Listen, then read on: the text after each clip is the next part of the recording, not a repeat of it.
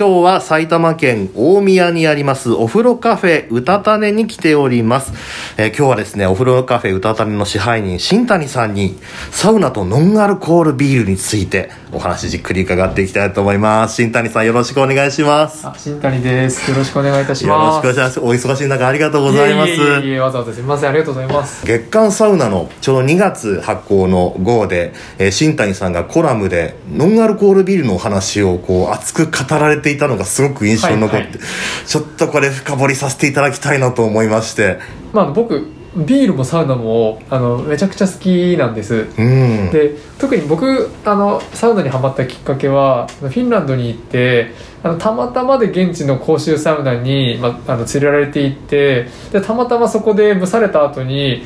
あの、まあ、裸であの外気浴しながらもうビール結構飲んでる現地の人がもうたくさんいたのを見てなんかすごい素敵な世界だなって思ったんですよ。ね。ああいいですね。気持ちよさそはい、や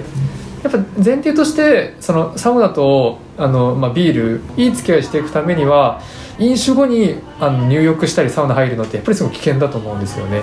でどちらかというとサウナに入ってすごいリラックスしたその気持ちをさらにこう深めていくっていうものとして、まあ、自分のその体の疲れをこうなんですかね和らげるあの癒すものとして、まあ、ビールってすごい機能するなと思ってたのでなんでそのサウナ上がりのビールってどんなものだったら、まあ、気持ちよく飲めるかなっていうのを考えてた時にそもそも別にアルコールで酔っ払いたいっていうものではないなって思ったのがあるんですよね。うおー、そのビールのその良さって、まあ、そのアルコール飲料っていう切り口と発酵ドリンクっていう切り口はまたあると思うんですよね。はあなるほど。発酵ドリンク、はい。まあ、その麦を発酵させてでその風味も楽しめるしでそれにさらにその炭酸のそのものもあってで、まあ、やっぱ炭酸がその疲れをこう飛ばしてくれるだったりとか、まあ、その爽快感があるっていう魅力もありますし。なんでもしかしたら別にまあアルコールの酔っ払うビールじゃなくたって何かあのそういった機能のものだったら別に違うものでもいいんじゃないかなと思ったんですようね。でというのが一つとはい現実問題で僕お風呂屋さんやっぱ好きでよく行くんですけどあのサウナ入ってその後にビール飲んじゃうと帰りの電車で なんか寝ちゃったりとかして 全然あの自分の思ってたところにたどり着けないみたいなのだったりとか、まあ、あともっとあのアウトドアのそのサウナでテントサウナとかやった後なんかももう車の運転とかのこと考えるとそもそもちょっと選択肢的にないよねみたいなのもあって。確かに。なんかそこはもうちょいスマートにできる方法ないかなっていうのを思ってたのがありますね。北欧のクラフトビール屋さんにはなんかどうやらうまいノンアルコールビールがあるそうだぞっていうなんか噂を聞きましてはい。なんか IKEA であのなんかオリジナルのそのあのクラフトビールを出しててしかもどうやらそれはノンアルコール、まあ、ローアルコールビールらしいと。っていうのを聞いてなんかそれ試しに買ってみたんですね。でそしたらそれが内容がすごいちょっと独特でなパッションフルーツのペールエールみたいな商品だったりですとかなんとかなあのなんかベリーチーズケーキ風味のなんかビールですみたいなものだったりとか、えー。何それみたいなものがジュースみたい。ででなんですよね、であのアルコール度数も1%を満たない。なんで日本の基準だと1%未満であればあのノンアルコールビールっていうふうにまあ歌えるっていうものもあって確か0.3%くらいのものだったんですけど、まあ、なんかちょっとゲテモンっぽいなって思いながら試しに買って飲んでみたらそれがめちゃくちゃうまかったんですよね。え海外のものの一部のものは一回ちゃんとビールとして醸造してアルコール飲料になったもののアルコールをあの専用の設備なんかで抜いてノンアルコールビールとして出しているっていう。はあ。よくおななんかこうお酒をお鍋の出汁にするときにこうアルコール飛ばすとかありますけど そういう感じのことをこ何やったかな？なんかそのもうあのドイツとかがまあすごい技術持ってるらしいんですけどなんかその分子原子レベルでそういったものをアルコール取り除く機械でしたりとか専用の結構高価な設備が必要だそうなんですけどあのなんでちゃんと美味しいクラフトビール作ってアルコールだけ抜いてらそれうまいに決まっとるやんみたいなもの。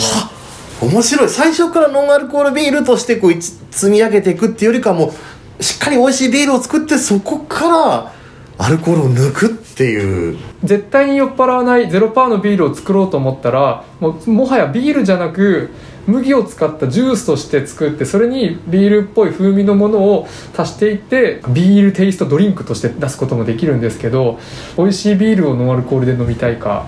まあ、ビール風味のあの、まあ、限りなくゼロのものを作るかっていうところでビール好きが本気で作ったノンアルコールなんて言っていいのかな、おーでも本当にそのビールとしての風味をしっかりこう詰め込んでいる。そうですね。面白い。実際今こうお話を伺ってる目の前にすごくカラフルな缶が2つ置かれてるんです。一つはなんだかすごくもうストリートアートのような紫にこうビビッドな黄緑色のラインが走ってる缶とあとすごいこのだろうすごく花とかのこのサイケデリックアートに近いようなすごくカラフルな色合いの2つそうですあね。これどちらも今実際お風呂カフェうたたねで取り扱っているノンアルコールビールでしてあのオムニポロっていうあのスウェーデンのブランドの商品なんですけどこれまさにその先ほどお話した IKEA もこのブランドとそのコラボで作ってるんですよねであのここが面白いのがあのデザイナーの方とパティシエの方があのなんか意気投合して作ったビール会社らしくてですね。なのでアプローチがすごいスイーツの発想だったりとかあのデザインについてもすごいアート要素がすごい強かったりとかなんかもういろいろ感性刺激するような内容なんですよね。お風呂上がりのなんか新しいそのスタイルとしてなんかもうちょっと盛り上がってったらいいなと思うのはありますねこちらはお風呂カフェうたたねさんで実際に飲むことができるんですか？販売はいしておりますのでほあの館内で入浴いただければあのご購入できるものになってます。フロント近くの売店のところで今クラフトビールコーナーみたいな冷蔵庫3つぐらいあるんです。でその中の一部がこういったノンアルコールのものなんですけど自由にお客様でお選びいただいてフロントにも持ってきていただけたらすぐにもうその線開けてご提供してますこれは APLACE アパレスペールちょっといただきます。どうぞどうぞ。すごいもう開けた瞬間からベリーの香りがすごくてえ一口目が本当にこう本当にパッションフルーツのジュースを飲んでる感じですね。華やかですよね。華やかすごくふわーっと頭の上にこう広がっていく感じがしますね。でもちゃんと味わいはビールの味わいですねこれまた今缶で飲んでいただいてますけどグラスに入れればしっかりあの美味しい泡も立ちますし、うん、あのあえてなんであのグラスにあの入れて優雅に飲むのがおすすめです。香りを楽しんでいただければなと。もうなんかちょっと目をつぶると本当南国に飛べるようなぐらいの いやすごいですね。本当に想像以上にパッションフルーツの果実感がすごくてびっくりしました、うん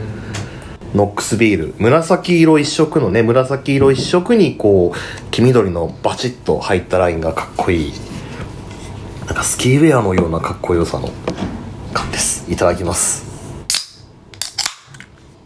あ！あ すごい。言葉じゃなくてすみません。こちらは最初にビールとしてのほろ苦さが最初に来てでもその後からブワーってまた一気にフルーツの香りが押し寄せますね。しっかりビールとしてもその楽しめる方楽しみたい方用にはなってると思いますね。美味しいビールの一口目の味がしてもうその後から時間差でこうフルーツの香りが追いかけてくるっていうのが面白いですね。こっちの方がそうですね柑橘っぽい風味が強くて。絞りたてのオレンジのジュースを飲んだ時のような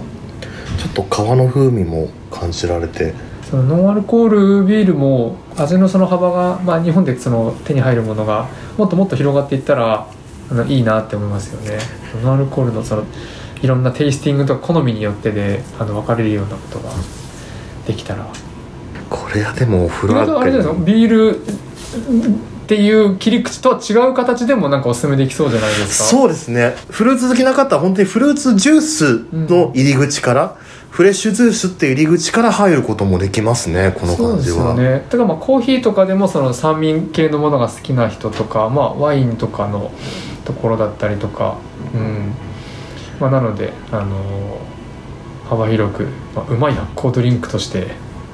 あなんでこれちゃんとお伝えしなきゃお値段はそこそこします。なのでこれは。あおいくらになりますでしょう、こちらが、えっと、税抜きで800円。税込み880円ですね。クラフトビールの一般的な価格とほぼ同じ。ちょっと安いぐらいですまあ、よね、クラフトビールあのとしてっていうふうに考えていただければ。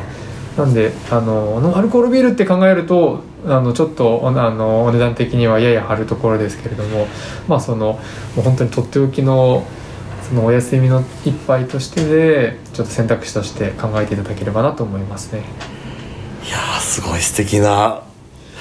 ノンアルコールビールの世界を伺いました。これあのちょっと実際にねあの月刊サウナラジオのツイッターでもちょっと写真付きでご紹介させていただきたいと思います。えー、今日はサウナとノンアルコールビールの世界。そしてまた発酵ドリンクとしてのこのノンアルコールビールの魅力についてお風呂カフェうたたね支配人の新谷武郎さんにお話伺いました。新谷さんありがとうございます。ありがとうございました。で実は、えー、新谷さんにはもう一個お話を伺おうと思いましてはい。今お風呂カフェうたたねの方でいろんなサウナグッズを販売されていてすごい可愛いサウナウェアとかあのーえーすごく可愛いなと思っていましてぜひこれらのですねオリジナルグッズのお話についてもちょっと次の回で後編として伺っていければと思います。新谷さん次回もよろしくお願いします。はいよろしくお願いいたします。ありがとうございます。